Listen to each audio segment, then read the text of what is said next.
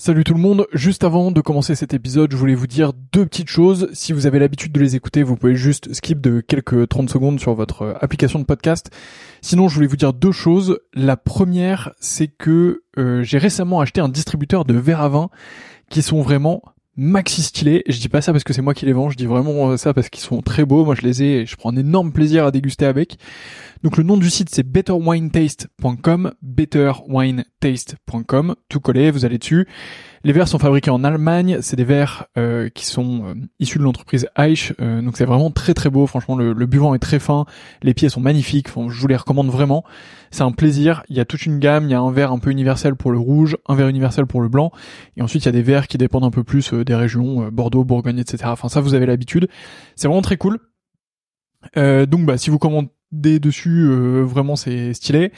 Et euh, d'ailleurs, on fait aussi des prix B2B et des offres B2B. Donc si vous êtes vous-même producteur de vin ou si vous travaillez dans le milieu du vin et que vous souhaitez faire des coffrets, que vous souhaitez faire une collection euh, de verres particuliers, que vous souhaitez les faire graver pour votre domaine, votre château, pour recevoir, bah voilà, dites-moi, envoyez-moi un message.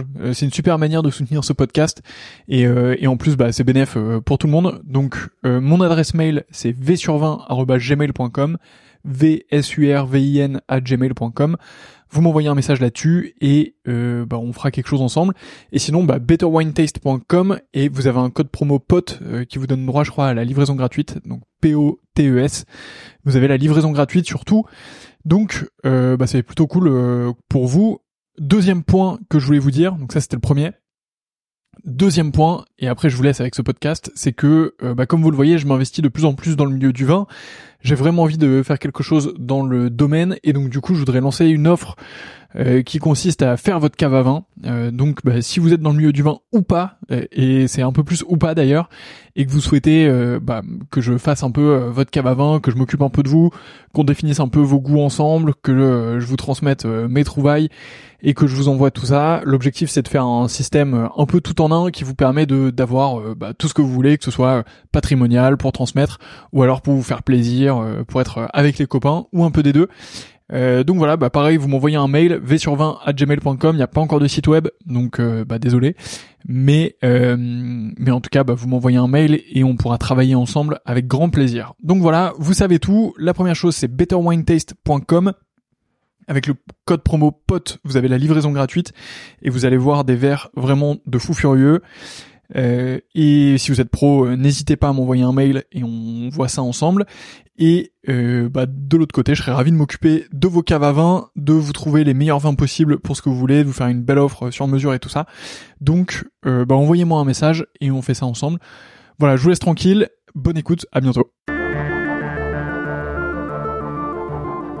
Bonjour à toutes et à tous, et bienvenue dans cet épisode du Winemaker Show où je reçois Pierre-Emmanuel Tétinger, le président de la maison de champagne Tétinger pour encore quelques semaines. Nous allons parler ensemble de nombreux sujets et j'espère que cet épisode vous plaira. Si c'est le cas, je vous invite à le partager, à en parler autour de vous et à le noter 5 étoiles sur votre plateforme de podcast. A très vite et très bonne écoute. Bonsoir Pierre-Emmanuel. Bonsoir Antoine. Merci beaucoup de me recevoir ici. Alors, si, si, ma mémoire est bonne, il me semble qu'on s'était croisés dans un train. Et là, tu m'avais reconnu. Tu étais venu me parler et tu m'avais proposé d'intervenir dans mon podcast. Il me semble que c'était ça, ou c'était l'inverse. Je crois que c'était sûrement l'inverse. Écoute, si ça te fait plaisir, c'est ça, mais je crois que c'était l'inverse. Mais... Ouais, c'était l'inverse. Non, je, je dois l'honnêteté aux personnes qui nous écoutent, c'était effectivement l'inverse. Euh, et du coup, merci beaucoup d'avoir accepté euh, tout ça. Mais tu vas devenir très vite, connaissant ton talent et euh, ton, ton charme, tu vas devenir très vite bien plus célèbre que moi. Bah, c'est enregistré. Euh, alors, on va, euh, commencer. Euh, la première question, d'habitude, c'est Pierre-Emmanuel. Est-ce que tu peux te présenter? Eh bien oui, je suis Pierre-Emmanuel Tétinger.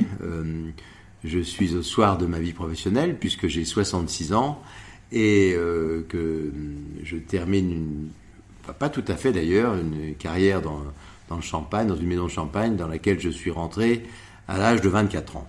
Voilà. Mais en fait, non, je, t'expliquerai pourquoi euh, ça se termine pas tout de suite, mais, mais euh, globalement, bah, je suis au soir de ma vie professionnelle, et peut-être tout court au soir de ma vie, puisque euh, si tout va bien, bah, je vivrai encore une quinzaine d'années. Mais bah, voilà, mais c'est comme ça, et c'est très bien. Alors ça nous fait déjà beaucoup de choses pour commencer. Donc tu es rentré chez la maison de Tétinger à 24 ans. Oui. Qu'est-ce qui s'est passé avant de rentrer dans le champagne? Eh ben, avant, d'abord, j'étais un, un, très mauvais élève.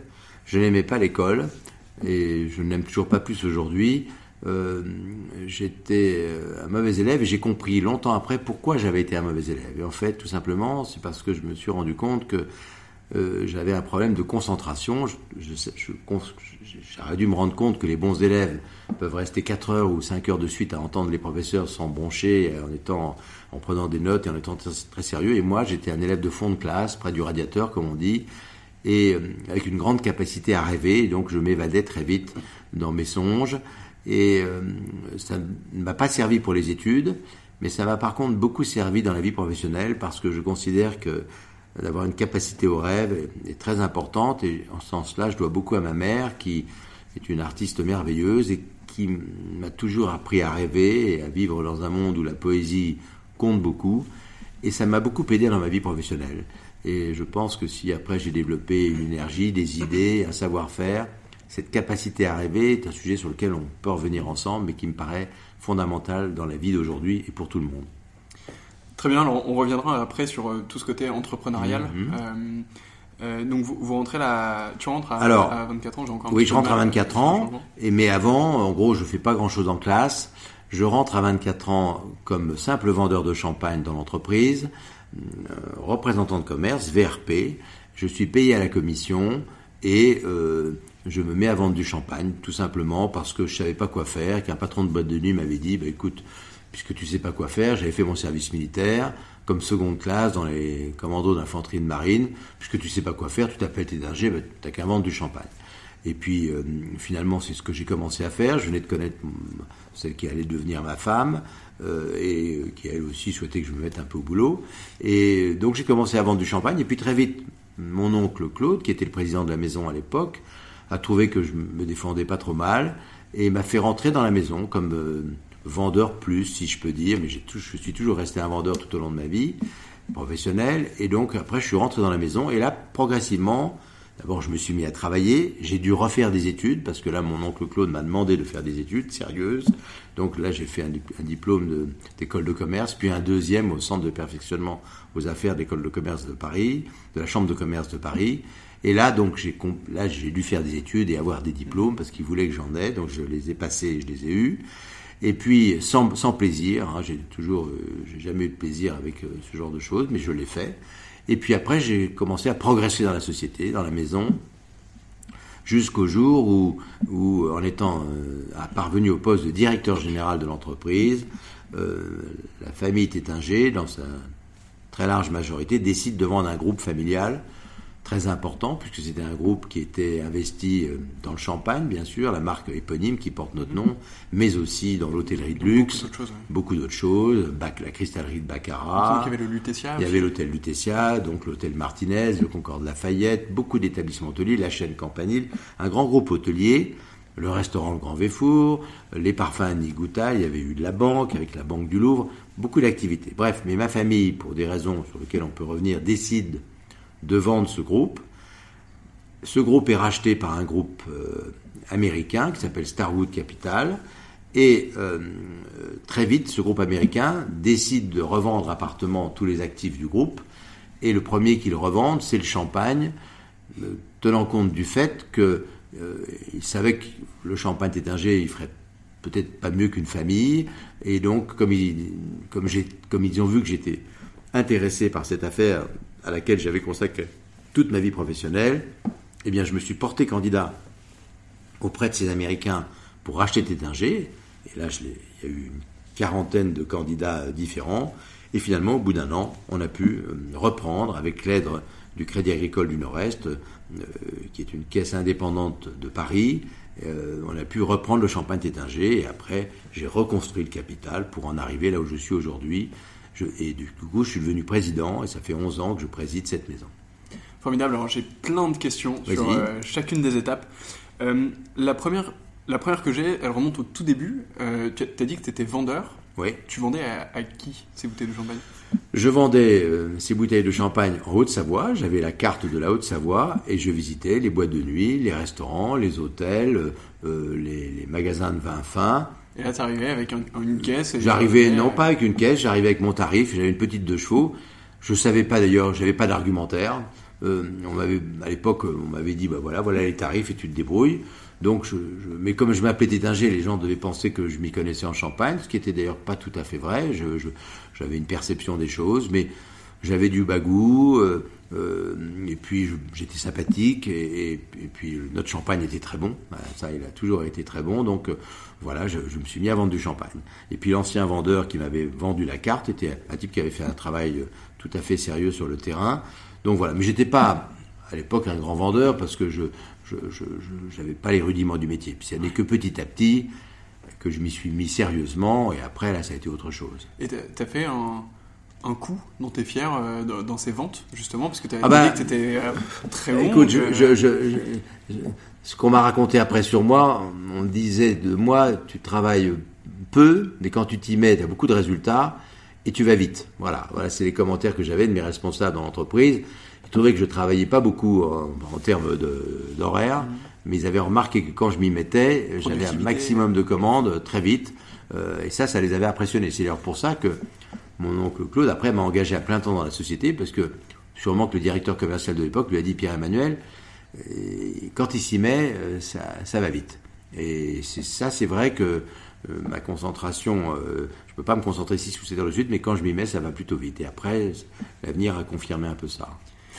Et donc là, tu rentres euh, ensuite un peu au siège mm. du Champagne Tétinger dans la société, même dans la société en entier en fait. Oui, oui, absolument. Là, je deviens un salarié et je rentre dans la société. De, quoi tu t'occupes euh, Alors, à cette époque? Au début, ça a été des fonctions commerciales. Euh, après, je, je, rentre dans la société. On m'a confié le marché anglais où j'ai commencé à prospecter sur le marché anglais. On avait un distributeur, mais je suis allé l'aider à implanter la marque. Là, je faisais, je faisais encore de la vente complète en parlant anglais cette fois-ci. Et puis après, je suis revenu à Reims en charge de la grande distribution à l'époque, donc des hypermarchés, supermarchés. Et puis après, je suis devenu directeur commercial de la société. Euh, et en même temps grand ambassadeur de la maison dans le monde. Et là, j'ai fait des millions de kilomètres pour la marque pendant plus de 20 ou 25 ans, euh, allant partout dans le monde pour représenter la maison. Alors là, avec beaucoup de discours, de déjeuners, de dîners, de cocktails, etc. Et puis après, je suis devenu directeur général adjoint de la maison. Puis, Juste avant la vente du groupe, deux, trois ans avant la vente du groupe, je suis devenu directeur général de la maison, aux côtés de mon oncle Claude. Après, euh, le groupe est vendu, comme je l'ai raconté, puis racheté par mon entremise. Et là, je, suis devenu président, de Tétinger, où là, j'ai fait beaucoup de choses. Après, depuis 11 ans, là, j'ai été un président effectivement très très actif de la maison. On va y revenir parce qu'il y a eu des transformations euh, voilà. effectivement assez incroyables. Euh, est-ce que dans... Parce que c'était quand même une une époque où le commerce était différent de ce qu'on connaît aujourd'hui, sûrement beaucoup moins digitalisé, beaucoup, moins d'outils. Euh, comment ça se passe quand tu pars en, voyage comme ça dans des pays euh, comme Alors, grand ambassadeur? Tu as raison, ça a beaucoup changé aujourd'hui. Euh, aujourd'hui, mon fils Clovis, qui, est devenu le mm. grand guerrier de la maison et le grand ambassadeur, le grand commerçant de la maison, il a 250 emails à faire presque tous les jours. C'est absolument, c'est un autre monde. Le business va beaucoup plus vite aujourd'hui. Les deals se font à toute vitesse par des, SMS ou des, des, emails ou euh, tout, moyen euh, incroyablement rapide que l'on peut voir aujourd'hui. Nous, à l'époque, euh, c'était beaucoup de relations publiques. Mhm. La compétition était moins vive que maintenant. les, les vins français dominaient le monde. Alors qu'aujourd'hui, les vins français ont une très belle place, une très belle image, mais en part de marché, on fait du vin dans le monde entier aujourd'hui, donc c'est tout à fait différent.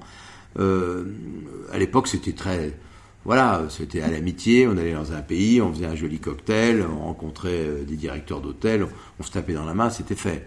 Aujourd'hui, tout est beaucoup plus complexe. Euh, il faut monter des, des, comment dire, des, des, plans marketing pour mmh. accompagner une vente. Tout est devenu plus technique, plus. Mais par contre, la chose qui reste quand même, c'est le facteur humain. Euh, je crois qu'on ne se passera jamais de la sympathie entre un acheteur et un vendeur. Euh, les liens, l'humain jouera toujours un rôle très important. Ça, alors là, s'il y a une chose dont je suis sûr, d'ailleurs c'est vérifié par les jeunes équipes que j'ai mis en place, qui maintenant ont toutes 40 ans, c'est des gens, qui ont 40 ans, je vois bien que euh, le gros des ventes que nous faisons, il est quand même lié non pas ben, il est lié bien sûr à la qualité du champagne, ça va de soi, à la réactivité, aux moyens techniques mis en œuvre, mais aussi à, à l'humanité et, à la chaleur qu'on dégage d'une relation commerciale. Super. Alors, euh, donc là, tu arrives directeur euh, général de, du groupe Tétinger. Non, non, du champagne. Non, je n'ai jamais été. Euh, général adjoint alors, pardon, avant du groupe Tétinger, avant la vente, justement non, du champagne Tétinger. Le groupe Tétinger, ah, le groupe Tétinger, c'était les hôtels, c'était tout compris. Moi, je pensais que c'était. Non, non, non. Moi, je, je, suis resté toujours toute ma vie dans le champagne. Dans le champagne. Voilà. Non, non, je me suis jamais occupé des hôtels. C'était d'autres membres de ma famille qui ont qui sont occupés de ça, euh, des frères, des sœurs, des cousins, des cousines. Non, moi, je suis resté. J'ai fait toute ma carrière dans le champagne Tétinger.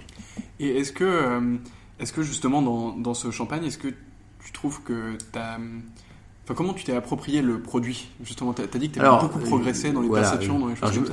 Tout d'abord, je me suis jamais tellement rendu compte que je m'appelais Tétinger.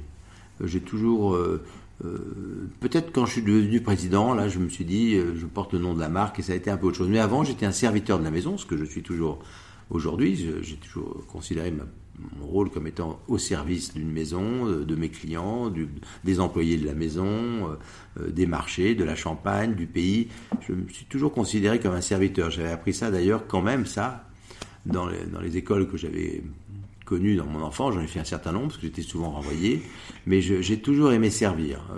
et ça ne m'a jamais dérangé d'obéir, même si j'aime bien, si j'ai été après naturellement... je, je, suis devenu quelqu'un d'autre, mais euh, la notion de service m'a toujours beaucoup plu. Euh, j'aime bien servir, ça c'est très clair. Donc euh, voilà, non, j'ai évolué dans cette maison. Alors peut-être pourrais-tu me demander est-ce que tu as fait ça par passion? Eh bien, je vais te répondre que je me suis occupé de Tétinger par devoir. je tiens de mon père. Mon père a fait une carrière politique importante. Il a été un homme tout à fait formidable. C'était un homme de devoir. Et ma mère était une artiste, donc un homme, une femme plus fantaisiste, très artiste, très créative. Mais il y a toujours très rêveuse aussi. Il y a toujours eu ces deux choses en moi.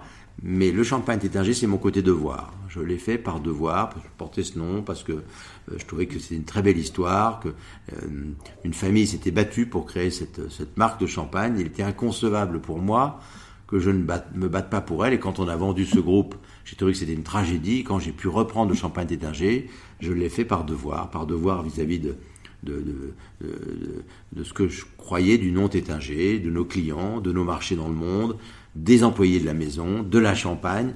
J'ai beaucoup agi par devoir, je ne regrette pas. Donc, euh, beaucoup plus par devoir que par passion ou par goût personnel. Et alors justement, c'est un excellent lancement pour une mhm. question que j'avais. Euh, le, le champagne est vendu. Euh, pour toi, ça a dû être une douleur euh, terrible. Ça a été une tragédie parce que je trouvais que c'était la vente de notre groupe dans la totalité, dont le champagne, ne me paraissait absolument pas euh, obligatoire. C'est un groupe qui marchait très bien.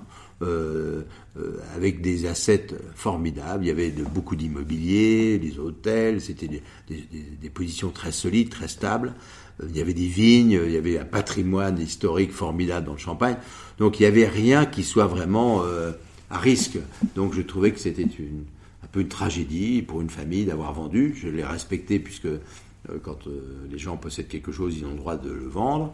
Mais pour moi, je l'ai vécu comme une tragédie parce que j'ai toujours été, je dois avoir un sens paysan et que moi, j'aime pas vendre, j'aime bien conserver, développer. Je suis pas quelqu'un qui aime vendre. J'aime bien vendre du champagne, bien sûr, mais pas vendre euh, des actifs. Donc ça m'a ça m'a ça m'a beaucoup coûté. Je trouvais que c'était pas pas bien de faire ça. On n'avait pas besoin d'argent, ça se faisait pas de. Je trouvais que c'était pas bien. Puis on vendait quand même une partie du patrimoine français. Euh, je trouvais que c'était pas c'était pas conforme à ce que je je, je, je pensais. Et en plus euh, été inspiré par des gens que j'ai beaucoup aimés dans ma vie. J'ai beaucoup appris, non pas à l'école, mais en regardant des gens que j'aimais bien, dont mon père, qui s'était beaucoup battu dans la vie politique pour faire des choses formidables, pour Reims en particulier, dont il a été le député maire formidable pendant 18 ans. Après, il a été secrétaire d'État budget, il a préparé et signé les derniers budgets en équilibre de la France, puis il était garde des Sceaux, ministre d'État du président Pompidou, donc c'est une personnalité que j'aimais beaucoup. Puis après, il a relancé le groupe dans la vie des affaires, il a, il a repris les affaires, il les a relancées, donc il, a fait quelque chose de formidable. Mais à la fin, lui, avec mon oncle, ils ont quand même finalement vendu un groupe euh, et d'autres membres de la famille, et ça m'a, bouleversé. Et là, m'est revenu dans ma tête, le c'est pas du tout la même chose, mais euh, mon oncle Michel s'était fait tuer à 20 ans en stoppant une Panzer Division le 15 juin 40, alors que la France était en, en, débandade, si je peux dire, son commandement en tout cas était en débandade. L'acte d'héroïsme de mon oncle Michel, qui il sort de l'école polytechnique, hein, alors qu'il avait donc une carrière devant lui assez tracée, eh bien non, il fait le sacrifice de sa vie, il arrête une Panzer Division, euh, avec ses deux derniers obus, il fait sauter sa batterie, et après, les Allemands lui demandent de se rendre, il dit non, et se fait descendre au corps à corps d'une rafale de mitrailleuse par un jour de grand beau temps, le 15 juin 40. Avec des soldats d'ailleurs, qui étaient des soldats d'Afrique noire, d'Afrique du Nord, des Français, des Corses, euh, une mort sublime. Et donc, Michel, c'était un résistant.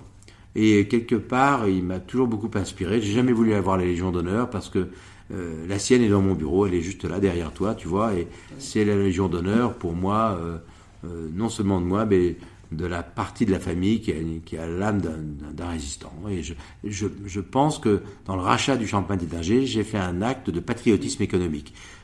C'est ce qui m'a le plus plu, en tout cas, si, si, dans cette affaire-là, au-delà de ce que j'ai dit pour les clients, le personnel, la maison, la champagne, c'était du patriotisme économique et je crois à ça. On, va revenir sur, euh, sur le rachat un tout petit peu après, euh, mais juste parce que tu parlais de, de, cette Légion d'honneur euh, dans ton bureau, on sent aussi ici que c'est un, lieu qui est chargé d'histoire Oui, c'est un lieu de famille, absolument. Il y a, il y a une maison, mon grand-père, des gens qui ont compté dans l'histoire de cette maison. Je ne me suis jamais approprié son bureau, ce bureau de président. D'ailleurs, je ne te reçois pas derrière mon bureau, je te reçois à côté. Là, voilà.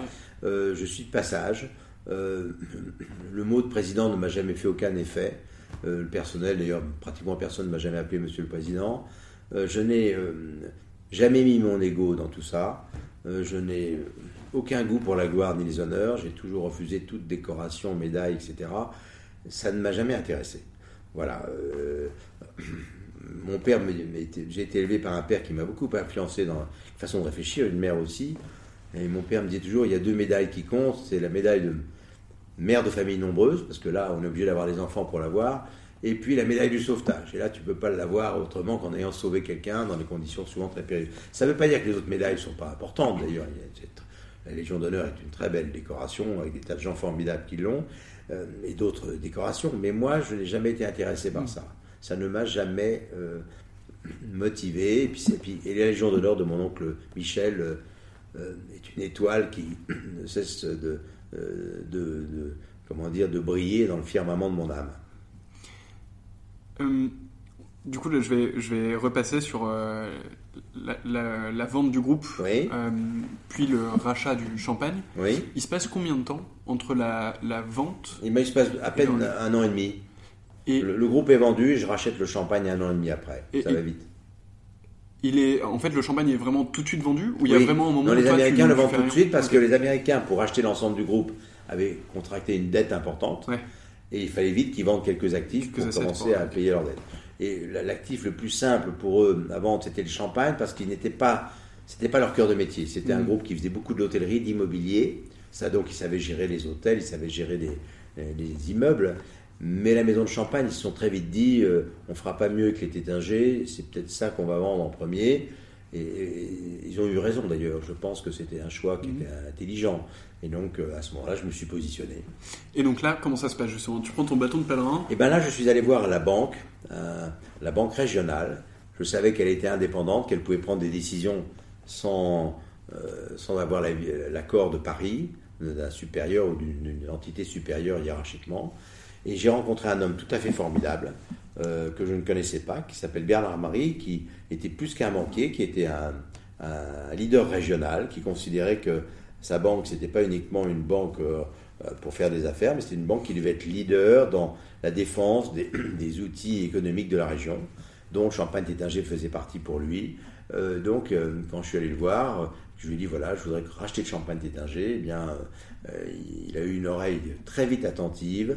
Et après, il a mis euh, son énergie, sa détermination, son talent, son courage, son indépendance d'esprit, son, sens du leadership pour aller rechercher le champagne Tédinger. C'est lui, Bernard Marie et sa banque et son équipe du Crédit Agricole du Nord-Est de la France, contre l'avis d'ailleurs presque du Crédit Agricole de Paris à l'époque. Hein, euh, euh, c'est lui qui a vraiment fait cet acte.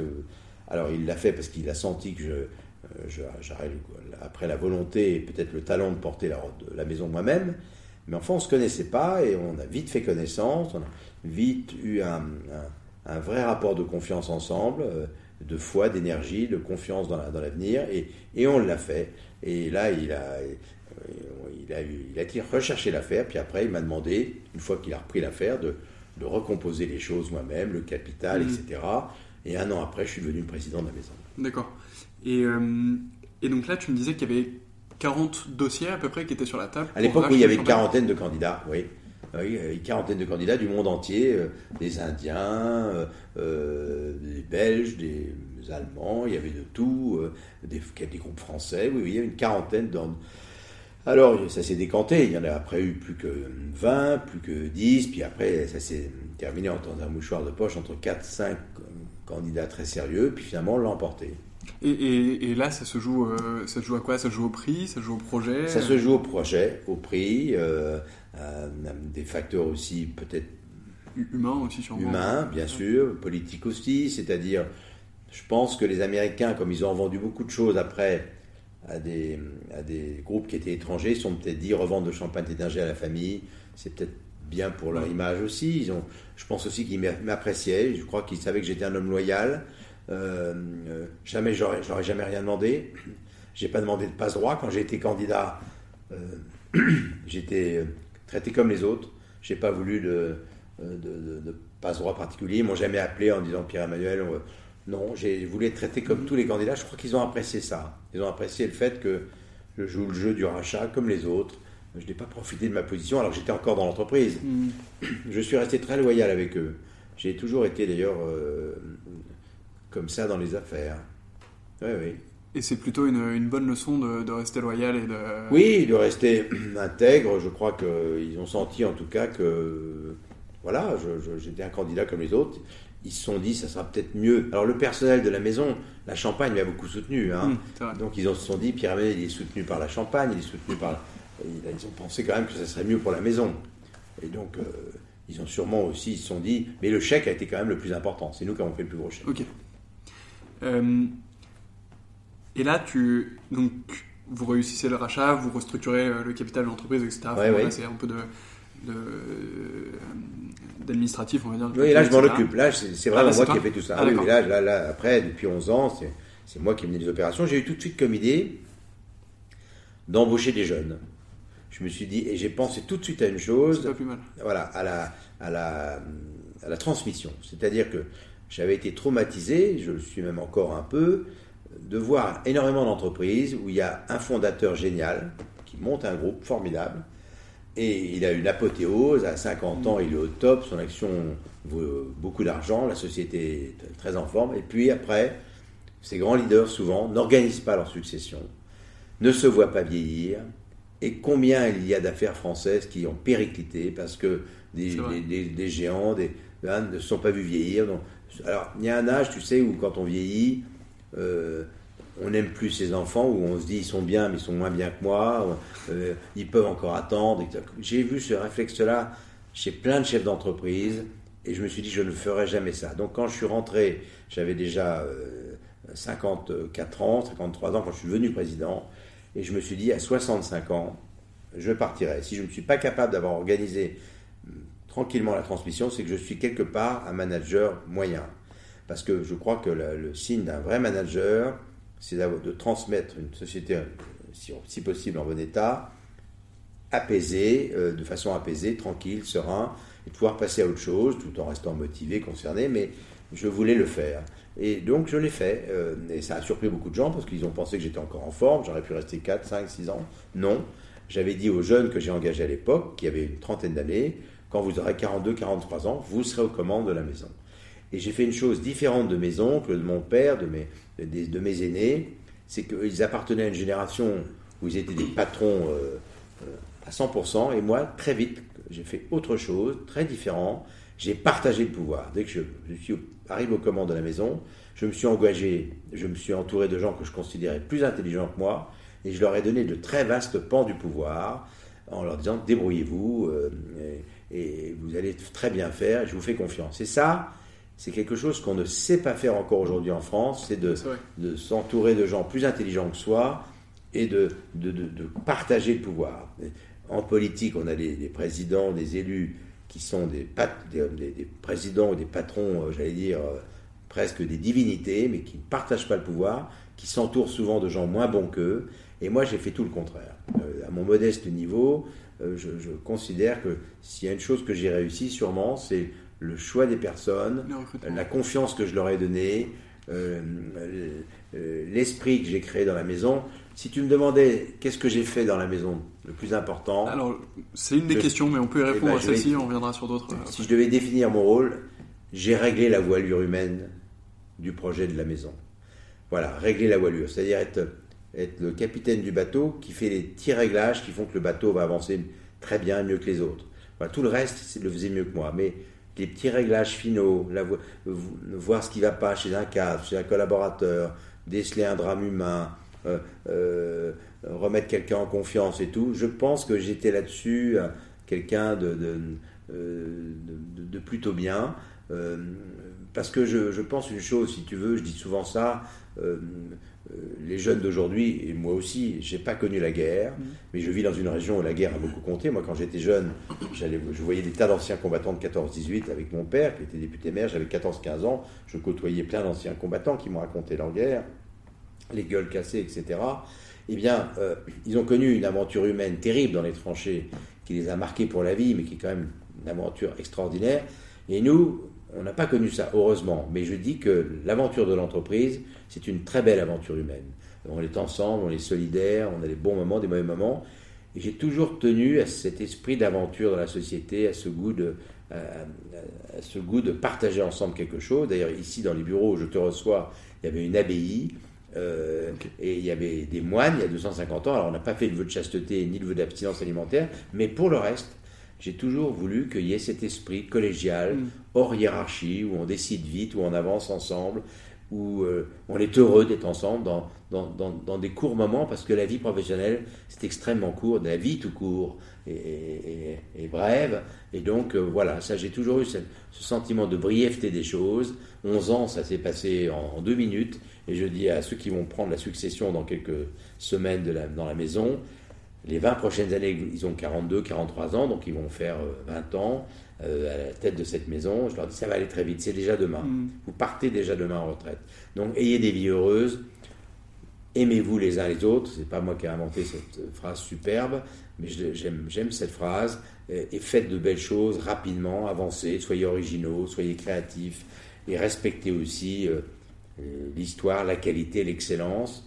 Euh, voilà, mais. Euh, on, espère qu'ils écouteront du coup ce, ce podcast. Peut-être, mais je leur ai déjà beaucoup dit les choses. et maintenant, j'arrive à un moment, tu sais, dans, tu me vois, dans un mois, je serai plus président de la maison.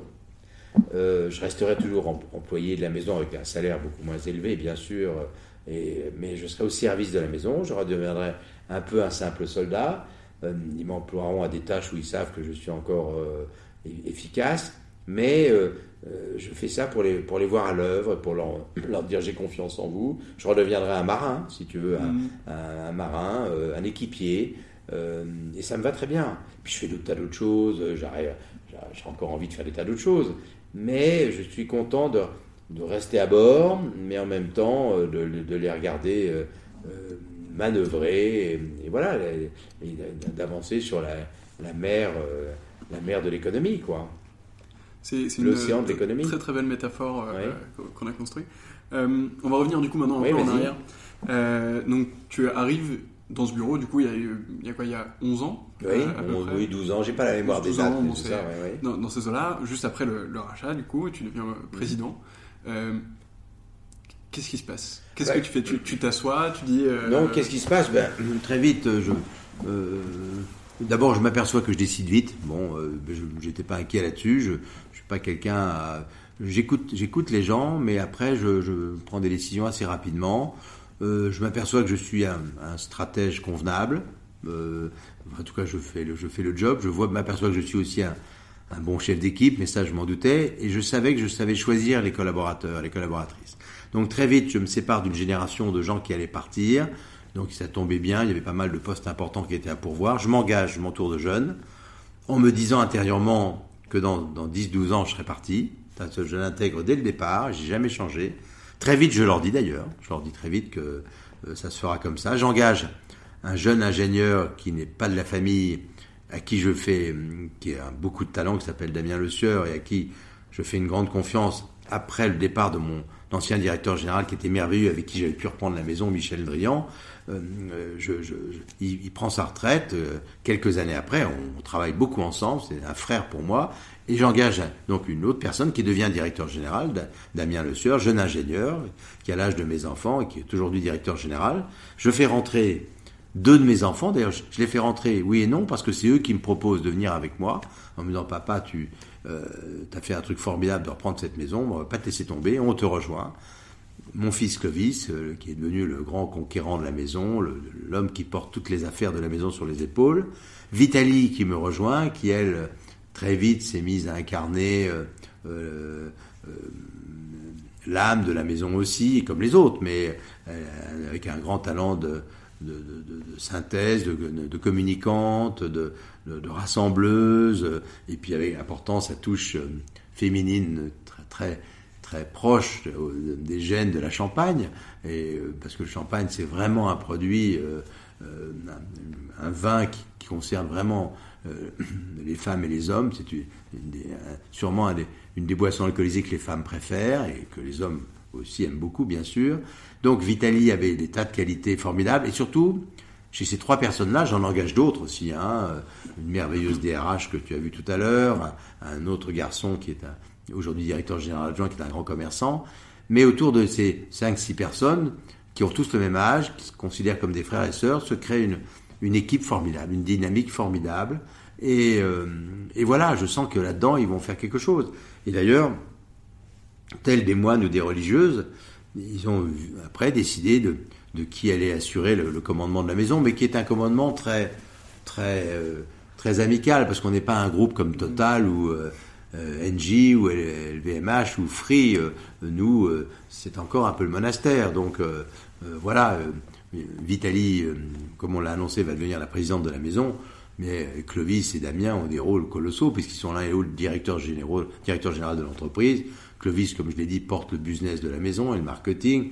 Damien porte la production, la finance, les grands équilibres. Damien, c'est la tour de contrôle de la maison. Et puis Vitali, elle est là pour euh, résumer le tout, incarner la marque, incarner la maison, veiller à la voilure humaine du projet, bien sûr, à, son esprit de tempérance, de bienveillance et de faire que tout le monde soit heureux euh, d'avancer avec un objectif commun. Ils s'entendent très bien et et puis moi, je serai là derrière. Moi, je continuerai à m'occuper du capital, euh,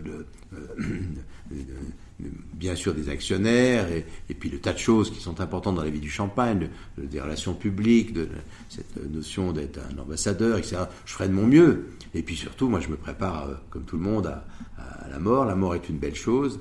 Euh, et il paraît que ce sont les gens en bonne santé qui qui, parle de la mort. Alors peut-être que je suis encore en bonne santé, mais euh, c'est un sujet qui est important, qu'il faut pas faut pas ignorer. Puis j'ai une épouse, j'ai des enfants, des petits enfants, ça m'intéresse. Puis, tu sais, moi je, je, suis prêt à partir euh, euh, ce soir, mais en même temps, mon seul goût de luxe, c'est une paire de chaussures de marche en montagne, parce que j'aime marcher en montagne. Voilà, ça j'aime beaucoup marcher dans la vallée de Chamonix.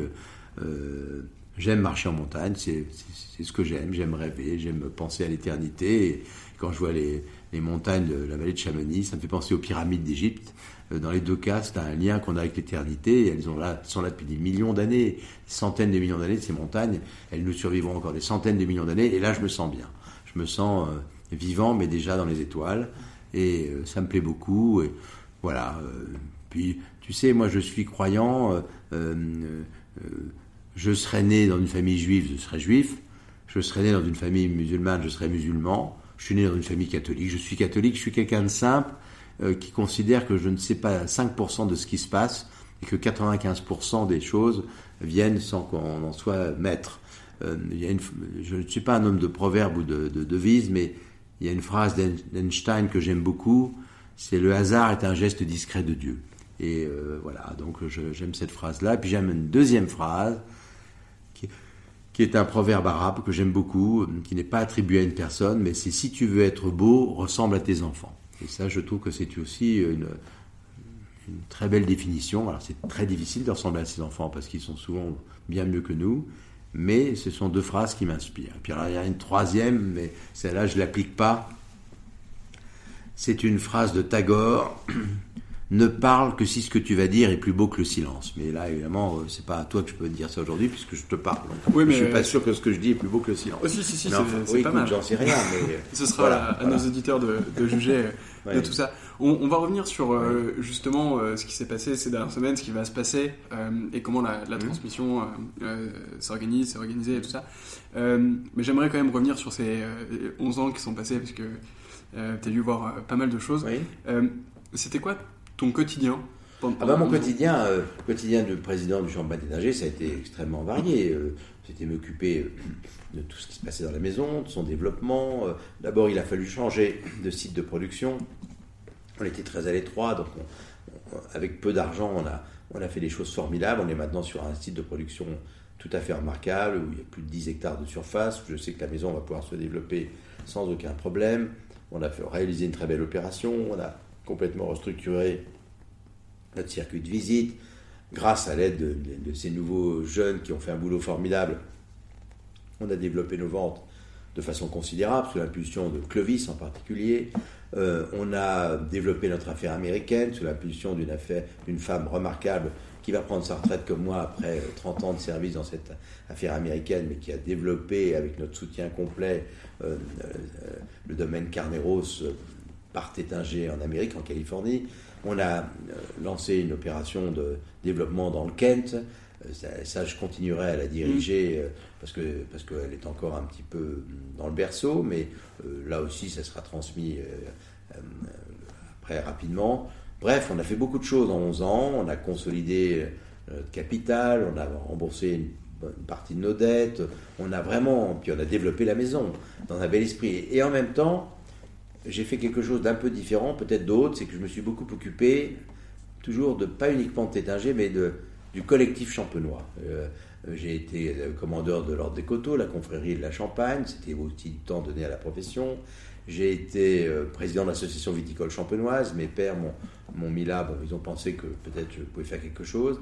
Et puis je suis président de la mission UNESCO, donc ça prend du c'est bénévole, ça prend beaucoup de temps, mais tout ça ce sont des engagements au service euh, de la région, parce que je considère que nous tous, et vous, euh, quand vous prendrez les fonctions, vous aurez un métier, vous aurez une famille, mais qu'il faut au moins donner 10% de son temps très vite à quelque chose d'important, de façon bénévole, qui vous paraît important, une association, euh, voilà, parce que je pense qu'on ne peut pas, quand on a beaucoup reçu, quand on a une intelligence à peu près convenable, quand on a eu des parents exemplaires, etc., on doit donner. Euh, moi, je suis quelqu'un de généreux. J'ai des défauts, comme tout le monde, j'en suis pétri. Mais la générosité, c'est quelque chose qui compte pour moi. Et, euh, on doit tous donner un peu euh, du temps, du talent, à, des œuvres, à des causes, etc. Et ça, généralement, on le comprend quand on est vieux. C'est souvent les, gens âgés qui deviennent qui vont dans les municipalités, qui, font, qui sont dans les associations et tout. Mais non, je pense que ça peut se faire aussi plus tôt. C'est pas parce qu'on a des enfants ou qu'on a un gros travail bien sûr, c'est du temps, mais donner du temps à, quelque chose de, façon bénévole, à une cause, c'est important. Mm. Et ça forge. on est plus fort encore dans, son activité professionnelle ou familiale quand on a cette petite dimension à part. C'est très vrai. Je crois. Euh, Puisque tu en as parlé, on va peut-être tout de suite en, parler un peu plus en détail. Tu as parlé du Kent. Euh, qu'est-ce qui se passe euh eh ben, Dans le Kent, si tu veux, je me suis rendu compte que d'abord, on est, on est très près. Le Kent, c'est une région magnifique, c'est le jardin de l'Angleterre. On pourrait presque dire que c'est le jardin du monde, tellement c'est beau, tellement c'est bien protégé, euh, tellement les Anglais sont plus forts que nous en matière de préservation des paysages, etc. On pourrait en parler des heures, mais ils sont à des années-lumière de nous. En France, on a peut-être le plus beau pays du monde, mais on l'a massacré pour des tas de raisons. Que, euh, ça peut, c'est réparable, mais on, implante n'importe quoi, n'importe comment. Aujourd'hui, on a la folie des éoliennes parce qu'on voilà, on en met partout, mais on va se rendre compte que c'est une ineptie d'agir comme on agit. Euh, on, plante, on fait des implantations de toute nature sans, sans, respecter vraiment les paysages ou quoi que ce soit. Euh, mais pour des raisons que je pourrais expliquer. Donc, dans le Kent, voilà déjà une région parfaitement préservée.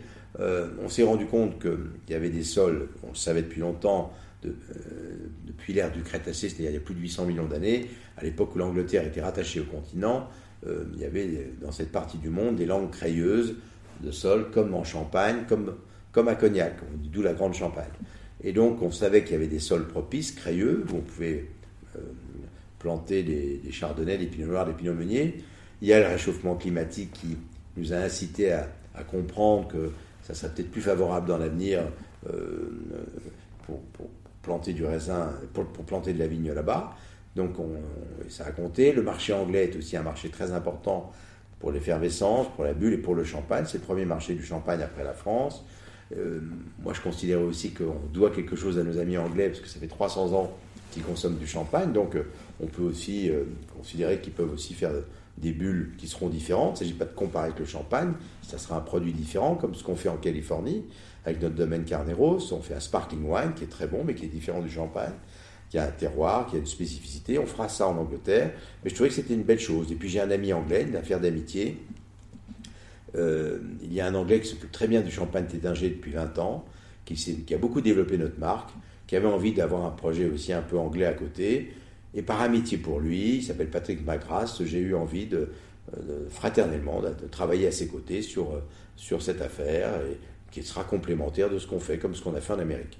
Voilà, et donc ça, et là encore, il y a un alignement des planètes parce que je me suis rendu compte que mon père a jumelé Reims avec Canterbury quand il était député maire. Il ne serait jamais douté que 50 euh, ans après, on allait planter des vignes juste à côté de cette ville superbe, une des plus jolies petites villes du monde, pleine d'histoires, de, euh, de, beauté euh, architecturale et autres. Il y a une magnifique cathédrale aussi, qui a elle-même connu des, destructions durant la guerre. Bref, comme la cathédrale de Reims, Bref, voilà, très vite, il s'est avéré qu'on allait faire quelque chose de bien. Et je suis très content du projet qu'on mène là-bas qui, qui, se déroule très très bien. Quand est-ce qu'on pourra goûter euh, Alors, ben, là pour le moment, on, est, on a planté de la vigne, on est parti de, zéro, hein, de scratch. Euh, on en était à notre troisième vendange cette année, donc la, la, première vraie vendange en quantité, et, donc on va s'en servir. Les premières bouteilles, on les vendra dans 3 ans et demi, 4 ans. Ok, eh ben, on mettra un, voilà. un, une notification. Évremont, domaine Évremont, pour des raisons euh, historiques qu'on peut raconter. on a déjà tout décidé, mais ça sera un très bon vin on fera, ce sera petit, mais ce sera excellent. Voilà, la seule euh, consigne que nous nous sommes fixés d'appliquer, c'est de faire quelque chose d'excellent. Voilà, petite quantité, mais ce sera très très bon. C'est bien noté et on prend rendez-vous du coup dans trois ans et demi, c'est euh, dans, nos agendas. C'est demain pour vous. Bah oui. même pour moi d'ailleurs, sauf si je ne suis plus là, mais c'est demain. C'est clair. Euh, tu as mentionné aussi la Californie. Euh, oui. donc, euh, Alors en Californie, on a un domaine très abouti maintenant, puisqu'on l'a inauguré en 1988. J'étais là le jour d'inauguration, j'étais plus jeune. Et ça marche très bien, parce que ça a été non seulement un très bon choix de, location, on est dans une région superbe, à l'entrée de la Napa Valley, on ne s'est pas trompé dans l'implantation, mais aussi, et surtout, ce domaine a été admirablement dirigé par une femme exceptionnelle qui s'appelle Eileen Crane, et qui euh, a donné 30 ans ou 35 ans de sa vie à ce domaine et qui est une des femmes les plus remarquables que j'ai connues, euh, bien sûr dans ma vie professionnelle, mais surtout dans le monde du vin, euh, puisque sa winery, le domaine Carnero, c'est une, une des plus célèbres wineries aujourd'hui des États-Unis. Formidable. on, alors là, on s'éloigne un peu de, du sujet même, mais on parle aussi pas mal de la Chine en ce moment ou de, de l'Asie en général pour y implanter des, des vignes ou des choses comme ça. Est-ce que c'est quelque chose euh, que tu as regardé ou, Oui, oui. Alors, la Chine, c'est un Eldorado, mais moi, je ne le verrai pas. Tu sais, quand je suis arrivé dans la maison, on m'a envoyé au Japon très vite et je suis revenu du Japon en disant Mais euh, euh, c'est fantastique, l'année prochaine, les Japonais vont, ils vont acheter tout le champagne, ils ont beaucoup d'argent, ils adorent le champagne, ils commencent à aimer ça et ça va aller très vite. Et mon oncle Claude m'avait dit Non, ça n'ira pas vite parce que les habitudes alimentaires des Japonais sont quand même très différentes. C'est pas une question d'argent, bien sûr qu'ils peuvent acheter tout ce qu'ils veulent, mais c'est une question d'habitude alimentaire, ce sera très long. Et il, a eu, il avait raison, euh, les Japonais se sont mis à boire du champagne dans une période de 40 ans. Aujourd'hui, ils aiment beaucoup le champagne, mais quand j'ai commencé à aller au Japon, ils trempaient leurs lèvres, c'était un produit de statut social, mais ils n'aimaient pas ça, et maintenant, ça y est, la grande cuisine française, tout ça, euh, c'est beaucoup développé dans ce pays de gastronomie, qui est un des plus grands pays de gastronomie du monde, mm. et donc maintenant, ils aiment le champagne, et les verres sont vides. Ça sera pareil en Chine, ça sera très long.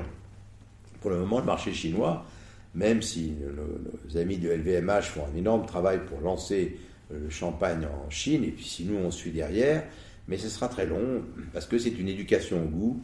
Les Chinois consomment beaucoup d'alcool fort, euh, et donc pour le moment le champagne, c'est pas encore rentré dans les mœurs, mais ça viendra, euh, parce que la Chine est comme la France, un, un, pays qui a une vraie gastronomie. Et là où il y a une gastronomie, il y a finalement, fatalement un jour, la dégustation du vin qui va avec, et du champagne, ça va de soi. Mais le champagne, c'est plus qu'un vin. Le champagne, c'est une cérémonie.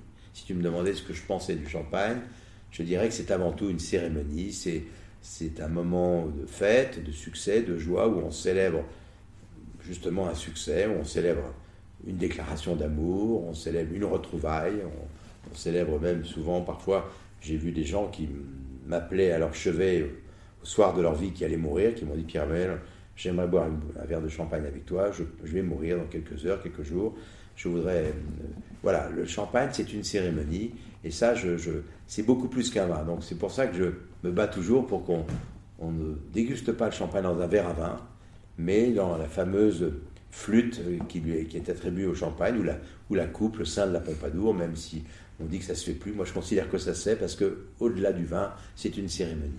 Et cette cérémonie, euh, j'y crois beaucoup. Euh, j'ai jamais vu des gens ouvrir une bouteille de champagne. Vous êtes jeunes tous les deux, je suis sûr, parce que quand vous ouvrez une bouteille de champagne, ben, il y a un petit plus. C'est autre chose que d'ouvrir une, bouteille de vin. Voilà. C'est un acte d'amour, ouvrir une bouteille de champagne. D'amour au sens large du terme, d'ailleurs. Oui, c'est très vrai. Et d'ailleurs, c'est assez drôle parce que euh, là, on est vraiment dans mon quotidien, mais ce midi, je suis allé faire des courses et à la caisse, juste derrière moi, il y avait une personne qui avait juste une bouteille de champagne. Et je me suis dit qu'il allait euh, passer un très bon moment, qu'il devait se passer quelque chose dans sa vie. Il allait avoir une cérémonie, sans aucun doute.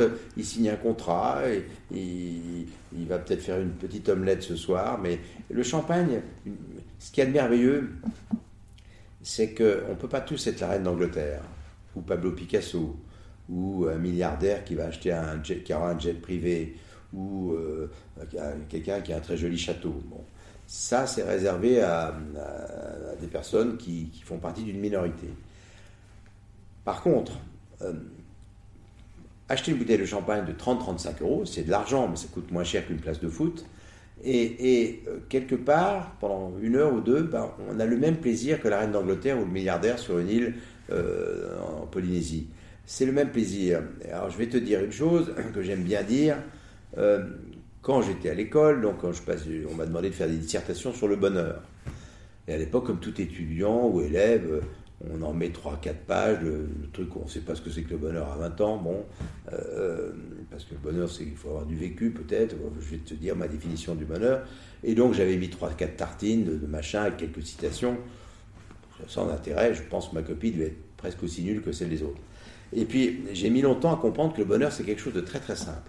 Alors là, je peux vous la donner tout de suite, elle sera valable pour vous. C'est parti. La définition du bonheur, et alors là, elle est valable pour les riches, pour les pauvres, pour les moyens, pour tout ce qu'on veut. Quand on a compris ça, c'est beaucoup plus simple, on ne se casse pas la tête. Le bonheur, c'est tout simplement un bon repas avec des gens qu'on aime. Et que tu, quand on, tu peux ouvrir Paris Match où on va te montrer Julio Iglesias en situation de bonheur, ou un milliardaire grec, ou, ou un, un, quelqu'un dans le Sahel qui n'a pas d'argent, qu'est-ce que c'est? C'est de partager un bon repas. Et donc, c'est quand on sait ça, ça rend la vie beaucoup plus simple. On se dit que la vie, c'est pas du tout d'avoir le plus d'argent possible, ou pas c'est déjà d'avoir le sentiment que tout repas doit être un acte d'amour, avec plutôt des bonnes choses que des mauvaises choses. Peut-être pas grand-chose, mais en tout cas, c'est ça le bonheur. C'est d'être avec des gens qu'on aime. Quand je vois des gens riches, quand je leur demande qu'est-ce qu'ils aiment faire finalement, c'est d'être avec leurs enfants, leurs petits-enfants, de leur propriété, ou, mais à faire autour d'une bonne table. Voilà, c'est ça. Moi, euh, je ne suis jamais aussi heureux que lorsque je suis avec mes enfants euh, ou avec quelqu'un que j'aime, euh, partageant un bon plat et, un bon vin, etc. C'est ça le bonheur. Après, le reste, c'est du décor, que la maison soit plus petite, plus grande que l'appartement. Mais quand je vois deux jeunes amoureux qui, sortent d'IKEA, qui vont justement s'acheter une bouteille de champagne, qui vont rentrer chez eux, ils sont aussi heureux qu'un milliardaire sur un yacht. Mais j'en suis convaincu. Peut-être même beaucoup plus heureux parce que le milliardaire sur son yacht, il doit penser à des tas de choses, son plein, machin, tout. Et que des trucs qui sont finalement très en. Enfin, ça veut dire, les petites vies, des choses comme ça, c'est aussi pas mal de préoccupations. Oui, mais, mais le bonheur, c'est quelque chose d'assez simple. C'est, je le crois vraiment. Et, mais ça, on s'en rend compte après. On s'en rend compte après. Euh, C'est simple. La belle voiture, tout ça, c'est du décor. Mais un bon repas avec des gens qu'on aime, ça concerne tout le monde, ça. Ça concerne tout le monde. Ça, c'est vrai. C'est très vrai. Euh, revenons un peu au, champagne euh, et, au champagne tétinger. donc, on, a parlé un peu des, évolutions du marché. On, parle beaucoup de, de, de nos tourismes aujourd'hui. Mhm. Alors, nous, on a eu la chance de pouvoir visiter ici les caves et, euh, de pouvoir voir un peu ce qui se passe. Euh, c'était incroyable. Est-ce que c'est quelque chose aussi que... oui, le tourisme, c'est très important. Je m'en occupe beaucoup parce qu'au sein de la mission UNESCO, c'est mhm. un des sujets euh, qui revient le plus souvent sur la table. Le no-tourisme, c'est important parce que ce sont des gens qui viennent du monde entier visiter une région viticole. Ça peut être la Champagne, la Bourgogne, la Californie, l'Oregon, la vallée de la Douro, l'Espagne, l'Italie, tout ce qu'on veut. Mais ce sont des gens qui font l'effort de visiter une région et ils vont visiter les monuments historiques, etc. Et puis après, ils vont visiter les, produits, euh, euh, à consommer, euh, les aliments, les vins. Peut être le fromage, ça peut être. Alors le tourisme, ça concerne bien sûr le, vin, tout ce qui est autour du vin. Mais pour moi, le tourisme, c'est la générosité d'une région. Voilà. C'est-à-dire que quand des gens viennent vous visiter, je crois qu'ils viennent rechercher euh, un acte d'amour et de générosité de la part d'une population. Et ça, en tant que président de la mission UNESCO au Champagne, c'est quelque chose que j'aime euh, dire partout. Le no-tourisme, ça part d'un acte de générosité. On reçoit des gens, on ne sait pas s'ils vont vous acheter du, du, euh, champagne, c'est important, mais sans plus, mais quelque part, c'est un acte d'amour qu'ils font de venir dans notre région et on leur rend quelque chose qui a trait à l'amour en, en, leur donnant ce qu'on a de mieux de notre région, pas uniquement dans le verre, mais peut-être parfois à, déguster, à manger, ou à découvrir, ou rentrer dans une famille, dans un lieu, dans une histoire. Et, ça, pour moi, le tourisme, c'est un acte de générosité. C'est aussi un acte de culture. Je crois qu'aujourd'hui, on ne vient plus uniquement pour entendre parler du pinot noir, du pinot meunier, du chardonnay, de la première ou de la deuxième fermentation. On vient pour se cultiver. Je crois qu'aujourd'hui, il y a un énorme besoin de culture. Euh, euh, quand les gens viennent ici chez Tétinger, c'est pas uniquement l'histoire de notre vin qu'ils veulent entendre, mais c'est l'histoire des crayères gallo-romaines, c'est l'histoire de, euh, de, la Révolution où l'abbaye de Saint-Nicaise est détruite, c'est l'histoire des moines qui font le vin, c'est l'histoire de Pierre le Grand qui vient voir nos cas, c'est des tas de choses. et, je crois qu'aujourd'hui, la culture doit faire partie, l'art doit faire partie de, de la vie d'une entreprise, quelle qu'elle soit. Euh, que ce soit Google, Tétinger ou, Renault ou, Total, il n'y a plus rien qui ne peut se faire sans, sans patrimoine et sans culture. Alors ça c'est un, point et ça tombe très bien, je voulais vraiment euh, revenir dessus puisque tu as, mentionné que euh, ta maman était artiste. Oui. Et c'est quelque chose qu'on retrouve sur tes bouteilles. oui, parce que tes collections. Parce que certaines bouteilles de collection ont justement des, œuvres d'art dessus, elles sont, sont, peintes par... Oui, parce que nous, notre métier est un métier d'art. Nous, on, D'abord, on fait des bouteilles qui portent le nom de Tétinger, c'est notre nom. Donc elles sont signées un peu comme. C'est pas des tableaux de Picasso ou des œuvres de ma mère, mais enfin, ce sont des, très, jolies petites œuvres. Elles sont signées. Donc euh, une marque, c'est ça. Une marque, c'est un nom qui, parce qu'il est bon, est devenu célèbre. Et donc, il est devenu une marque. Et pour moi, associer du champagne à de la musique, à de la peinture, à des photos, etc. Euh, associer Champagne aux autres arts qui nous entourent, c'est important parce qu'on fait aussi un métier d'art. Mais d'ailleurs, euh, je pense que il n'y a pas que les peintres ou les photographes ou les danseurs ou, un plombier, c'est un artiste. C'est un, type qui fait un, ingénieur qui fait un moteur d'avion. Quand moi, une des plus belles sculptures qui soit, c'est un moteur d'avion, un réacteur d'avion. Quand on le regarde, moi, j'adorerais avoir un réacteur d'avion dans mon salon. C'était prodigieux, un réacteur d'avion de fils, de, tuyaux, de trucs. Moi, je regarde ça, euh, même les compressions d'Armand à côté, ou les sculptures de Georges Jean-Claude, ou, de Giacometti, c'est beau, mais un moteur d'avion, c'est une sculpture sublime. Voilà, bon, bah, mais c'est. Voilà, donc, euh, on est tous des artistes. Un prêtre qui, qui, parle merveilleusement lors d'une homélie, c'est un, un, artiste dans le bon sens du terme. Je crois qu'il faut tous être artistes dans le métier qu'on fait. aussi bien en, étant un directeur financier, un chef comptable, on peut être un, véritable artiste. Et, tout doit être fait avec cette notion de l'art. Ça, je crois. profondément. Et puis si on y ajoute de la culture, Einstein était quelqu'un de très cultivé. Mm-hmm. Il n'était pas uniquement un grand physicien, il était, il était un homme de culture. Et, et ça, pour moi, ça compte beaucoup, d'être cultivé. Et ça compte parce que je me rends compte souvent que, des, puisque vous êtes les deux dans les écoles d'entreprise, eh bien, euh, si on n'est pas cultivé, si vous arrivez un pépin dans la vie, si vous n'avez que votre boulot, que euh, si vous n'avez pas de richesse intérieure, vous êtes mort, vous serez perdu devant le premier drame de la vie. Ce qui compte, c'est d'avoir une richesse intérieure profonde, de pouvoir redevenir euh, sans rien le lendemain matin, se mettre à faire des pizzas, c'est merveilleux. Moi, j'adore les pizzas, c'est pour ça que je dis ça, donc je mets les pizzas fièrement. Mais quand je vois quelqu'un qui fait une merveilleuse pizza, bah, je trouve que c'est un artiste prodigieux.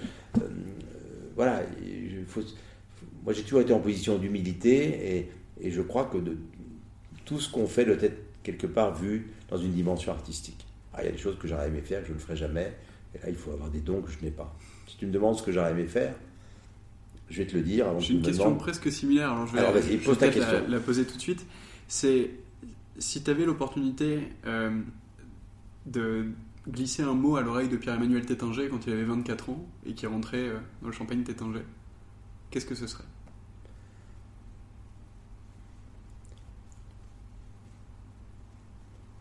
Euh, J'aurais dit à Pierre-Emmanuel Tétinger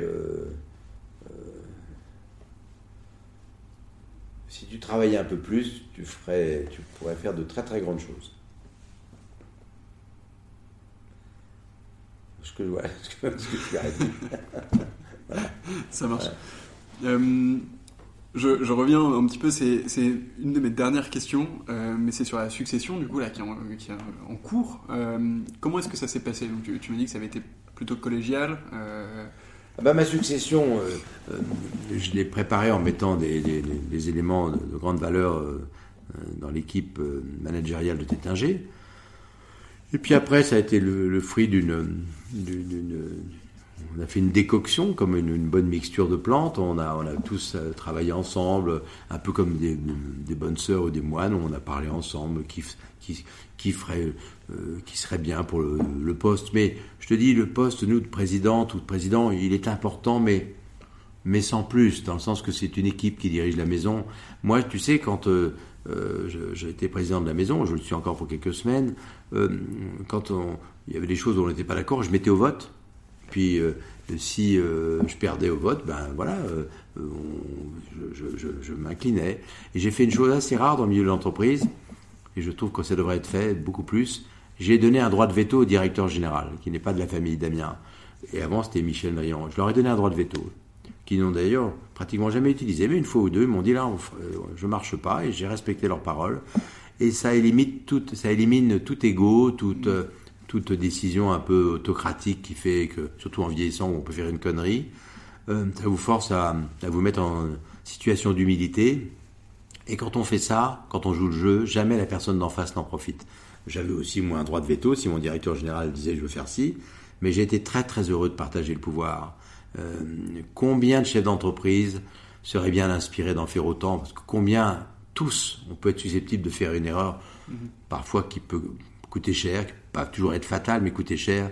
Et en général, quand on installe un contre-pouvoir sympathique, chaleureux, humain, de confiance, euh, un directeur général, en général, c'est quelqu'un qui connaît bien la boutique. regardez le nombre d'entreprises d'État où on a mis euh, des types hyper diplômés qui ne connaissaient pas le métier à tête d'une compagnie d'assurance, d'une compagnie d'aviation, etc., qui n'ont fait, euh, qui sont trompés. Je peux citer un exemple. Après tout, vous avez fait des écoles commerce. Je vais vous citer un exemple qui m'a beaucoup marqué. C'est vu de l'extérieur. Je suis un observateur. La marque Peugeot, par exemple.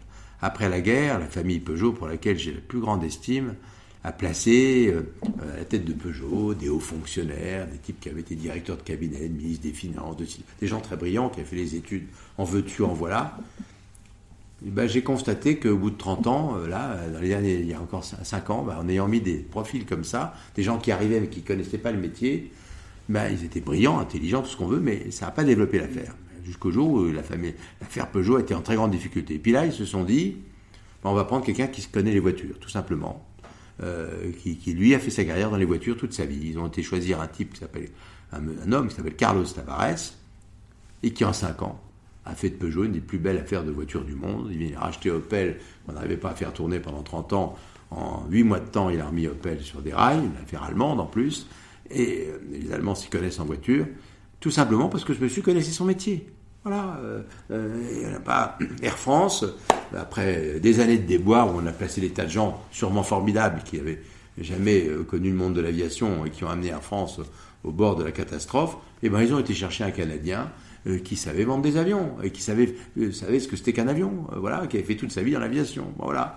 Eh ben, on est quand même plus fort quand on a fait sa vie dans la banque connaît quand même un peu mieux la banque. Quand on a fait sa vie euh, euh, dans la compagnie d'assurance, on connaît quand même un peu mieux le monde de l'assurance. Claude Bébéard, il a monté un empire, mais il a fait toute sa vie dans le monde de l'assurance. Donc voilà, j'ai un cousin, Christophe de Margerie, qui est mon cousin, qui est mort. Il est rentré chez Total à 24 ans. Ben, il a été président de Total. Un jour, il connaissait la, maison par cœur. Il n'avait pas fait Polytechnique, pas fait l'ENA. Il avait fait une école supérieure de commerce, mais voilà, il n'a pas fait beaucoup d'erreurs et euh, tragiquement, la vie, euh, il a perdu sa vie dans l'accident d'avion. C'était mon cousin direct, puisque sa mère était une tétingée, qui est la sœur de papa. Donc j'ai suivi le, le point commun que j'ai avec Christophe, c'est ça, c'est qu'on est tous les deux rentrés à 24 ans dans une entreprise sans jamais la quitter. Et je crois que contrairement à ce qu'on dit, on dit il faut, faut changer tous les 5 ans, c'est faux. Pour bien connaître une boîte, il faut déjà 6 ou 7 ans de métier. Et après, quelqu'un qui a 30 ans, 30 ans de boîte, il connaît bien la maison. Il ne sera peut-être pas un génie, mais en tout cas, il ne fera pas trop d'erreurs. Et, c'est déjà pas mal de ne pas faire trop d'erreurs. Les génies, il y en a très peu. Hein. Il y en a, mais euh, faut plus, il y a beaucoup de gens qui font pas mal leur travail. Si tu me demandes ce que j'ai comme euh, héros dans l'entreprise, il y a un homme qui est inconnu du grand public, euh, qui a pris sa retraite à 65 ans, qui n'a jamais été président de société, mais qui a fait tout le programme Airbus.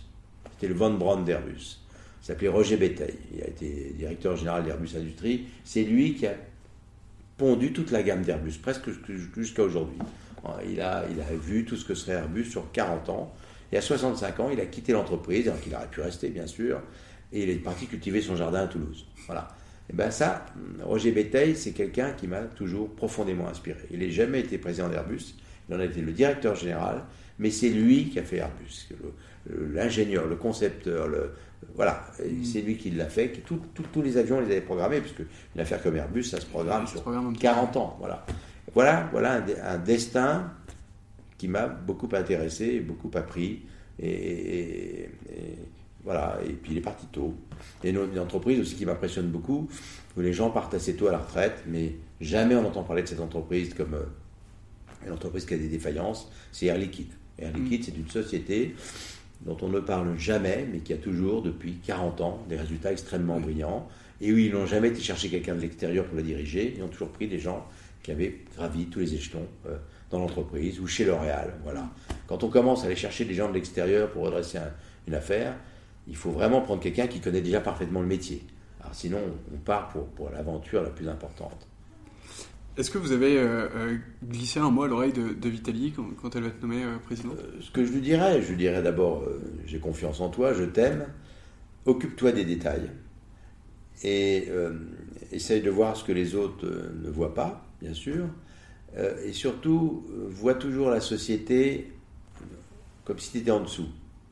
On ne voit bien les choses que lorsqu'on se met en position d'infériorité. Si on domine, on voit plus rien. Mais si on se met en dessous et au service, à ce moment-là, on voit les choses. Moi, j'ai toujours été au service des, autres.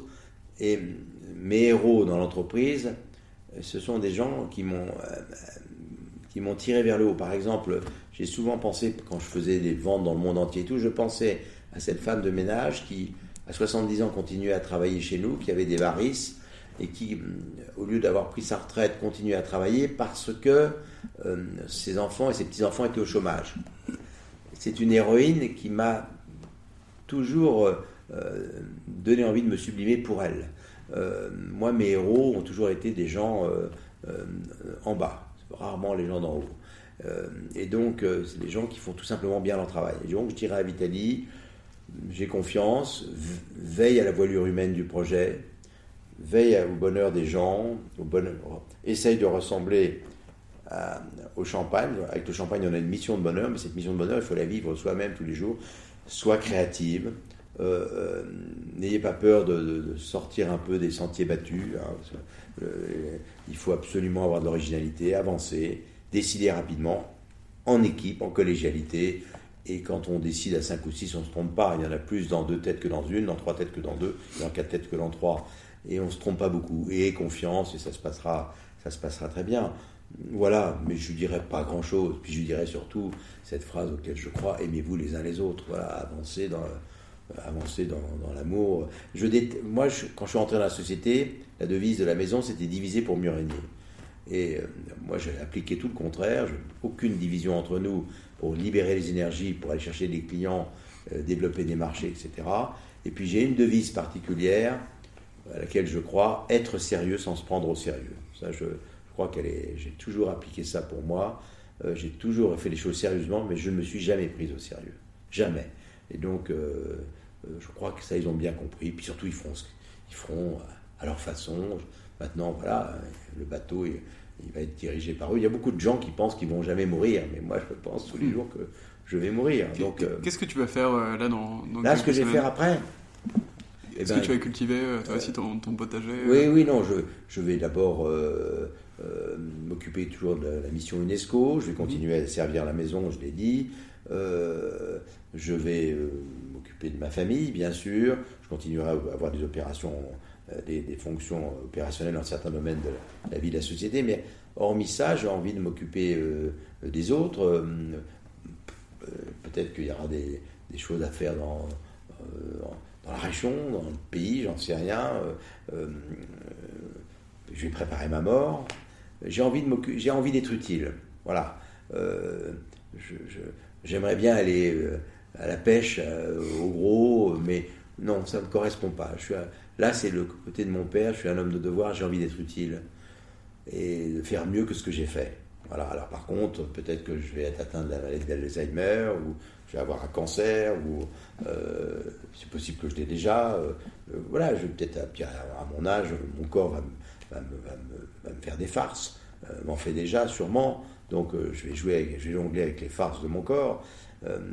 mais voilà, je vais regarder mon vieillissement mais j'ai envie d'être utile et j'ai envie de servir. Voilà, ça, je, j'ai ça en moi. Je sais pas comment, mais j'ai toujours une étoile qui me, qui me guide. Voilà. Oui, oui j'ai, une étoile qui me guide. Dans ce que je vais faire, je pourrais aussi rajouter que j'ai, donc trois enfants. J'ai parlé des deux premiers, des deux aînés, Clovis et Vitali.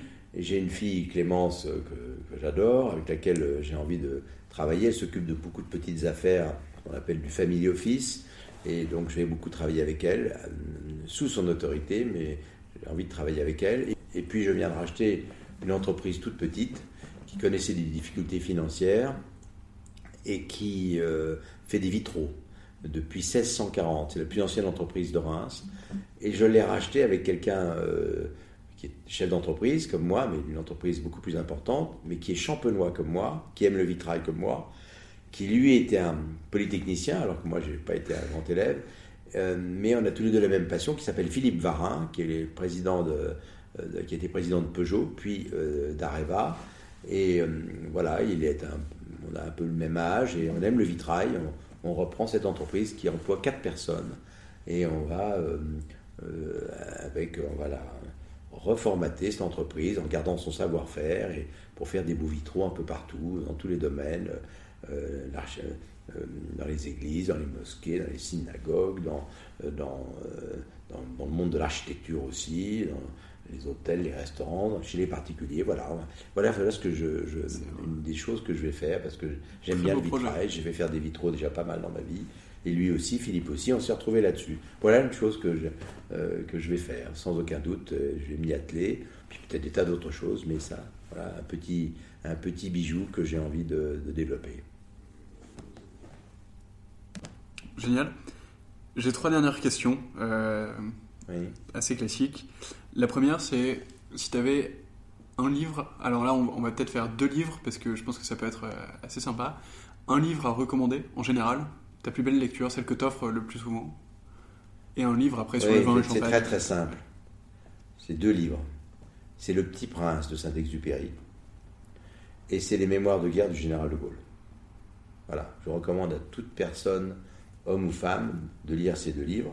Beaucoup ont lu Le Petit Prince, alors là je leur dirais de le relire, mais très peu ont lu les mémoires de guerre du général de Gaulle, qui sont des mémoires qui servent aujourd'hui à n'importe quelle personne dans le monde qui, est dans l'action et dans la réflexion. Parce que c'est une.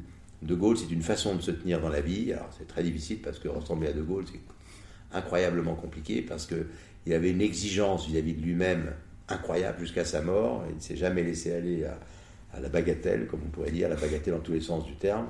Et donc c'est un parcours de vie sublime, un écrivain sublime, un homme d'action sublime, un homme de réflexion sublime, un homme d'histoire sublime. Euh, c'est un, rebelle, euh, quelqu'un qui savait dire non, euh, quelqu'un qui était un voyant. Il avait pour moi, comme Rimbaud, c'était un voyant. À l'âge de 16 ans, De Gaulle était génial, comme Rimbaud l'était. Donc à chaque fois que j'ouvre une page des mémoires de guerre, c'est une leçon de vie, une façon de se comporter dans la vie formidable. Et je le dis parce que les gens n'ont pas lu De Gaulle. Ils savent que c'est vaguement un général, qu'il a fait des institutions et tout, mais c'est avant tout un immense historien, un écrivain prodigieux et un homme d'action. Souvent, les écrivains sont formidables, mais ne sont pas des gens d'action. De Gaulle, c'est les deux. C'est plein de choses. Et donc, voilà, De Gaulle, ça m'émerveille toujours de le lire. C'est une très belle littérature, une magnifique langue en plus. Ça se lit comme un roman policier. Et puis, euh, Le Petit Prince, parce que Le Petit Prince, euh, c'est. Alors, ce qui aime tout Jean le Petit Prince, c'est que ça a été en plus euh, De Gaulle et Saint-Exupéry, euh, ça n'a pas fonctionné entre eux. Euh, au lieu de partir à la guerre en 40, Saint-Ex part à New York. Il a plein de maîtresses, plein de femmes, etc. Et un jour, celle qui était un peu son officielle, Consuelo, le, le retire et l'emmène dans la banlieue de New York. Et en 42 pour qu'il avait une vie un peu, un peu dissolue. Il était malheureux de ne pas être dans la guerre tout en n'y étant pas, etc. Et là, en banlieue de New York, dans une maison de campagne, il écrit Le Petit Prince. Et s'il avait été, s'il était rentré dans la résistance avec De Gaulle en 40, s'il avait rejoint De Gaulle, il aurait peut-être fait une carrière merveilleuse comme Jean Moulin, il serait peut-être mort comme il est mort après en, avion et tout, mais il n'aurait pas écrit Le Petit Prince. Donc, peut-être que voilà, il fallait qu'il aille à, à New York, avoir cette vie, ses maîtresses, tout, mais il écrit Le Petit Prince, et après il repart, et, là, en, en 44, il survole, il rentre dans la légende, il rentre dans les étoiles, son avion se fait descendre. Euh, voilà, mais j'aime beaucoup Syntex. Plus, plus je vieillis, parce que le personnage est moins, constru, moins construit que De Gaulle, moins parfait, euh, euh, avec beaucoup de troubles en lui et tout, mais il écrit Le Petit Prince. Et moi, je, voilà, si tu me demandes ce que j'aurais aimé écrire, ah, je crois que j'aurais encore préféré écrire Le Petit Prince que Les Mémoires de guerre ou Le bateau ivre d'Arthur Rimbaud. Le Petit Prince, ça me, ça me, ça me fait fondre. On est, on, inscrira tout ça dans la description du podcast pour que vous puissiez aussi euh, euh, y avoir accès assez vite. Euh, si tu avais une bouteille à emmener sur une île déserte, qu'est-ce que ce serait? Alors le, choix classique, il est, il est, autour de nous, mais Alors, je vais te c'est un peu une question piège. Bah, c'est très très simple. Alors c'est très très simple. Le bien le plus précieux de la planète, c'est l'eau. Ce serait une bouteille d'eau, sans aucun doute. Euh, sans aucune hésitation. Très très fort, mais c'est bien noté et c'est un très bon conseil pour toutes les personnes qui se rendent sur une île déserte. Euh, et pour finir, si tu avais une personne à me recommander pour que je, puisse la rencontrer dans ce cadre euh, du podcast, qu'est-ce que ce serait? Ben, Alors non, alors là, il faut que tu m'aides un peu parce que est-ce que c'est une personne dans le cadre du, du business, de l'entreprise ou dans le domaine de l'art ou dans le domaine tu vois ce que je veux dire Là, il faut que tu m'aides. Alors, le, juste milieu, c'est entreprise et vin spirituel. Ah oui, voilà, ça d'accord. Parce que sinon, j'aurais pu dire, si tu me demandes qui je veux rencontrer, moi, je sais qui j'aimerais voir. Qu'est-ce que tu aimerais voir Ah ben moi, si tu me demandes. Là, aujourd'hui, bah, j'aimerais bien rencontrer mon actrice favorite. voilà, alors je, je serais muet de timidité devant elle parce que il n'y a rien à voir entre une actrice, un, un, producteur de champagne. On n'a pas grand-chose à se dire l'un et l'autre. Mais euh, oui, je rencontrerai l'actrice que je préfère. Euh, bah, je serais ému, mais peut-être que ça serait une idiotie parce que euh, on n'a pas le même âge, j'ai rien à dire. Mais voilà, j'aimerais bien, j'aimerais bien voir Cécile de France. Voilà, tu vois, j'aime beaucoup. Le, Cécile le message est passé. Non, non, mais Cécile, si elle nous écoute. Non, non, non, non, non, non, non, mais bon, je la vois au cinéma, c'est déjà très très bien. voilà, non, mais pour être plus euh, dans, ta question, repose-moi ta question. Euh, Si, tu avais une personne à me recommander dans le cadre euh, de ce podcast, donc euh, à la fois business et à la fois euh, vin spiritueux, qu'est-ce que ce serait? Oh ben, je, je te recommanderais de, de rencontrer Bernard Arnault, parce que je n'ai rien à voir avec cet homme qui est d'abord a fait un groupe extraordinaire, alors que moi j'ai fait des toutes petites choses, euh, qui a fait l'école polytechnique, alors que moi j'ai toujours été un copieux cancre. Euh, donc, euh, mais ben, il a quand même fait un groupe extraordinaire. On n'a absolument pas les mêmes qualités ni les mêmes défauts, donc comme c'est quelqu'un totalement contraire à moi et opposé à moi, je te dirais, opposé dans un sens positif bien sûr, je te dirais, bah oui, je te rencontre- rencontrer Bernard Arnault, puis tu pourrais voir euh, ce qu'il a, parce qu'il a fait un grand groupe prodigieux, je ne sais pas ce qu'il a réussi ou, ou échoué, mais voilà, oui, Bernard Arnault, parce que dans le domaine du vin et, et les, les alcools, il a fait un, il est quand même un géant, donc voilà, je dirais Bernard Arnault peut-être, oui. C'est noté. Et bien là, on va, on va tout faire euh, pour que les prochaines interviews soient. euh, une des prochaines interviews soit avec Bernard Arnault. Donc restez avec Mais nous si, cas si tu n'arrives pas avec Bernard Arnault, il faut que je te donne un autre nom, parce qu'il est sûrement, bien sûr, formidablement pris. Faut que je cherche un nom. Ah si, je vais te, je te dire un nom. Oui. euh, euh, bah, dans le domaine du vin Ouais. Oui, dans le domaine du vin, euh, Michel Chapoutier. Oui. Oui, Michel Chapoutier, parce que c'est un personnage euh, formidable, flamboyant, extravagant, iconoclaste, dynamité, c'est tout ce qu'on veut, mais oui, Michel Chapoutier. Et ben c'est bien noté. Donc euh, Tu restez vois les avec vins nous. Chapoutier, vous voyez un peu aussi. Ouais. de Michel, il est parti de rien. De rien il- puis le personnage, je ne l'ai pas revu depuis longtemps, mais il m'a il est quand même. euh, oui. Ah, oui, parce que Bernard Arnault, euh, c'est un homme qui a fait un groupe formidable. Mm. Il n'a pas fait que du vin. Il est- il a- il- voilà. C'est pas un homme qui est dans la vigne. C'est- Dans le domaine du vin pur, bah oui, je dirais que Michel Chapoutier, oui. Michel Chapoutier, il lui, il a fait que ça. Il a fait que du vin. Dans le domaine du vin, oui. Je dirais Michel. Oui, parce qu'il est, il est quand même très surprenant, très flamboyant. euh, Il a 4000 à l'heure. Il est, il est- oui, il a quelque chose, quelque chose d'assez exceptionnel. Oui. Eh ben, c'est c'est bien noté, donc restez avec nous pour les prochains épisodes. Euh, peut-être que vous aurez Bernard Arnault, peut-être que vous aurez Michel Chapoutier, avec à votre chance les deux. Euh, en tout Oui, cas, là, restez, euh, euh, très différents. ouais. restez, euh, restez à l'écoute de tout ça. Merci beaucoup, Pierre-Emmanuel, pour tout ce temps. C'était incroyable. Bah écoute, c'est moi qui vous remercie. Hein, et puis, voilà, n'oublie jamais que ça va très vite. C'est très court et donc voilà, c'est très très court. Et c'est très bien comme ça. Mais ça va très vite. Eh ben, ce, ce sera le mot de la fin. Merci beaucoup, Pierre-Emmanuel. À bientôt. C'est déjà la fin de cet épisode. J'espère qu'il vous a plu et de mon côté, j'espère vous retrouver très très vite sur 20 sur 20 et sur les autres épisodes du podcast. À très vite.